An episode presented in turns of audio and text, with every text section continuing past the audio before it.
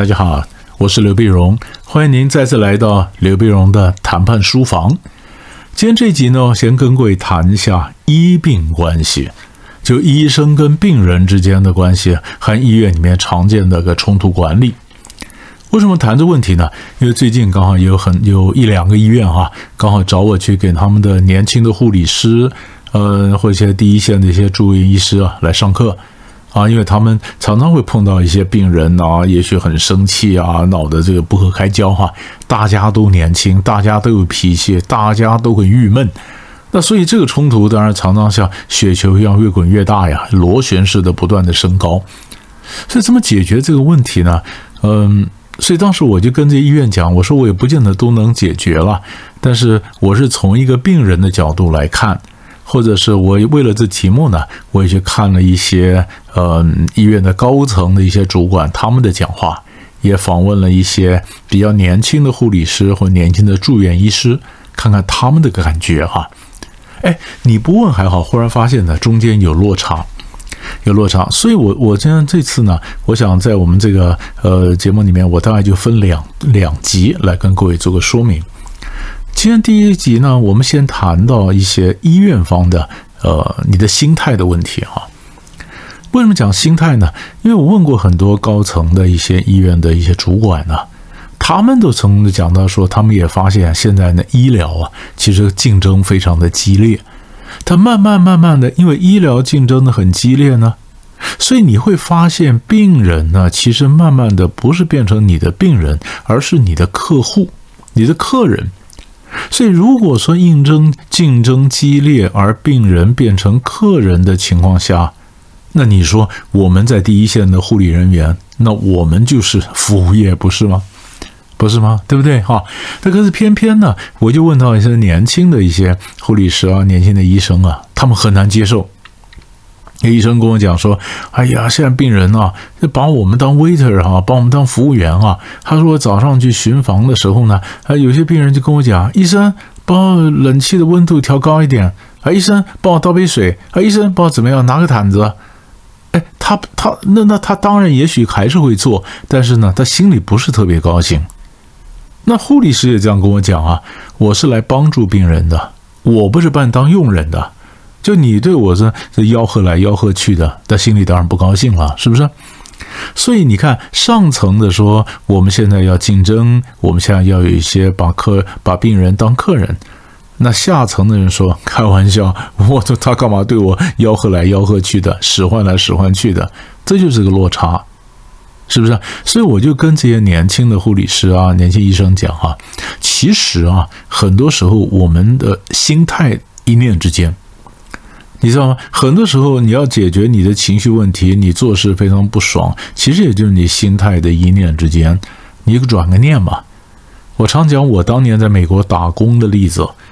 我当年在美国中餐馆打工的时候呢，我做的是 bus boy，bus boy 还不是 waiter，我还没有 waiter 的缺，我还抢不到。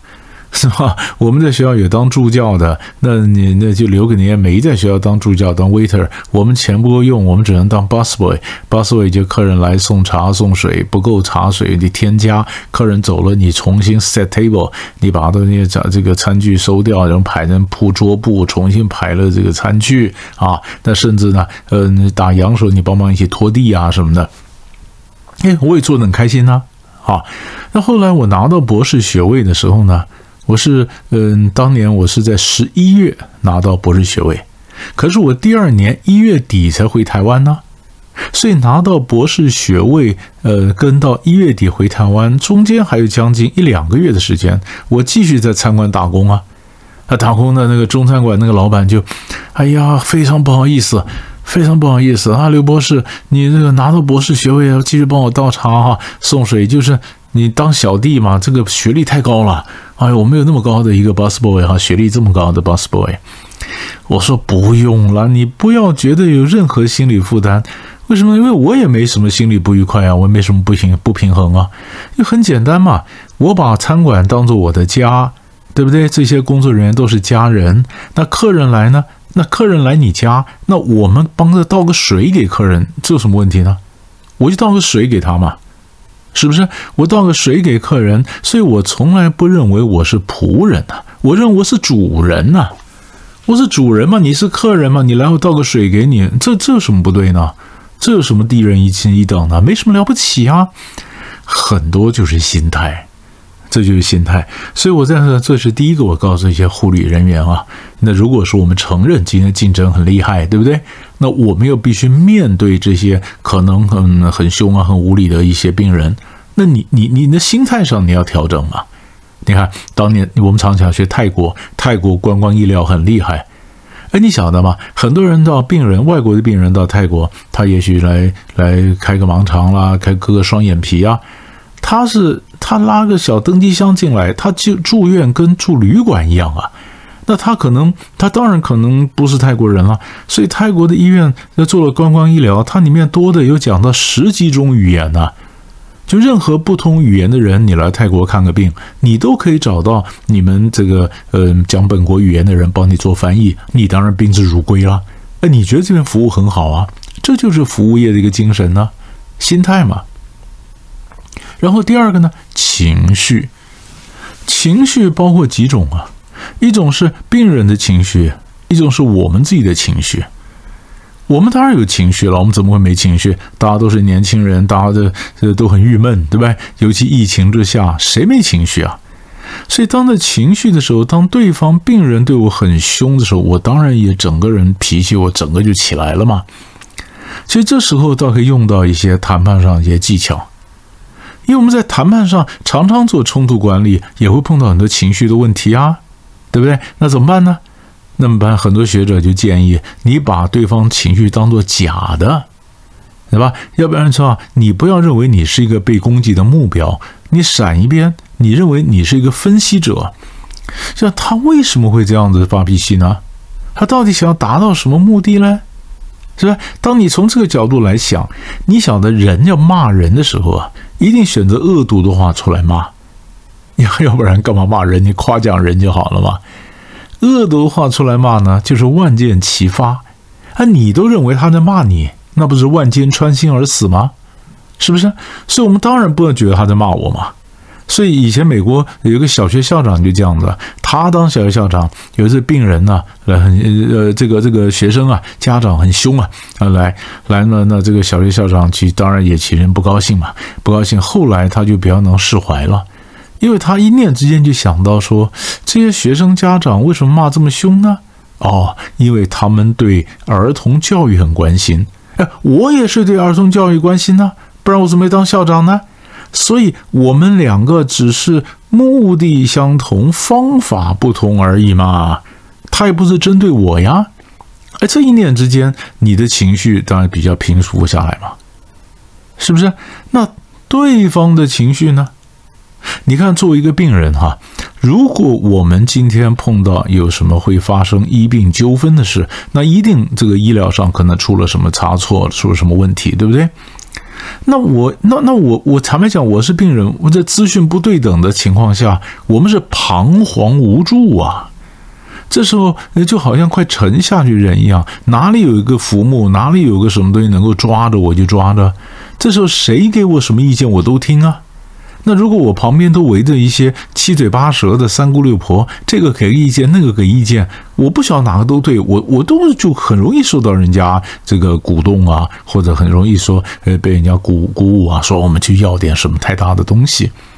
所以，我们如果做医院的话，我马上就要到第一线进行各种的情绪管理、各种安抚啊，是不是？你要进行安抚，因为你能够情绪管理，能够做到第一线，你才能解决这个问题啊。那些问题，尤其有的时候呢，病人不是他他的，所以发脾气呢，还不是针对你。以前一个年轻医生跟我讲他的经验，他就说说有一个老先生呢，他住院，住院一开始没事嘛，没事又又出院了，出院了没多久又昏迷又住院，又住院，这一次住的就久了，哎呀，隔了一一一个一个月哈，后来不幸还是往生了。那这个月之内呢？老先生在家，儿子啊，在美国做事啊，拿到博士啊，什么通通都赶回来了哈。赶回来，你想知识分子就想这老爸怎么这样，他们就很亏欠嘛，他们也到处上网说该怎么办。一个医生就告诉我说，那有一个儿子在在也从美国刚回来，照三餐打电话给医生。哎呀，某某医师，那我爸这种状况可不可能是什么情形啊？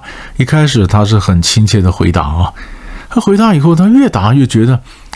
你是医生还是我是医生啊？你不要干扰我的治疗啊！因为我们从我们的专业判断，那你讲的情形理论上存在，实际上根本不会发生嘛！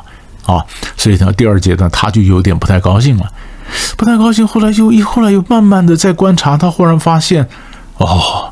这个儿子不断打电话来问医生，其实他不是想干扰医生或者不信任医生，从他们的表现看得出来，就是他觉得他对他父亲有愧疚，因为他父亲养他那么多年，他一直可能没回来，那好不容易回来了，父亲却居然已经到最后哈昏迷的状况，他非常愧疚，他必须表示他有为他父亲临终前做了什么东西，做什么东西就是不断的去找一些什么资料去问医生。所以后来，这医生告诉我说，他发现他跟这个儿子的对话，其实是在做心理辅导啊，不是回答问题而已，是心理辅导。所以他就这下就释怀了啊，就常常就跟他儿子就讲啊，就讲个什么状况啊，什么情形，这样情形。后来呢，老先生往生之后呢，他儿子要回美国了嘛，回美国到医院来看这个年轻医生，呃，住院医师啊，看他以后抱着他哭啊。告诉医生讲：“某某医生，只有你了解我，也就是只有你了解我，不是无理取闹。我的心里觉得对父亲的亏欠那一关过不去，啊，痛哭流涕。就这个医生跟我讲，你说，你说当着情绪，你如果动不动你把他骂回去，你跟他讲说，哎，是你懂还是我懂啊？他差一点要这样骂回去啊。那后来一念之间，他发现不是啊。”所以他这个忍住了，好了，安抚了这情绪。哎呀，这你你不晓得那儿子有多感激。所以医病关系常常也就是一念之间和你的观察力，你看能不能解决这个问题啊？所以一个呢，我们讲说心态，一个讲情绪，在这里先给大家做个参考，好吧？我们先讲到这里，我们下集我们继续聊。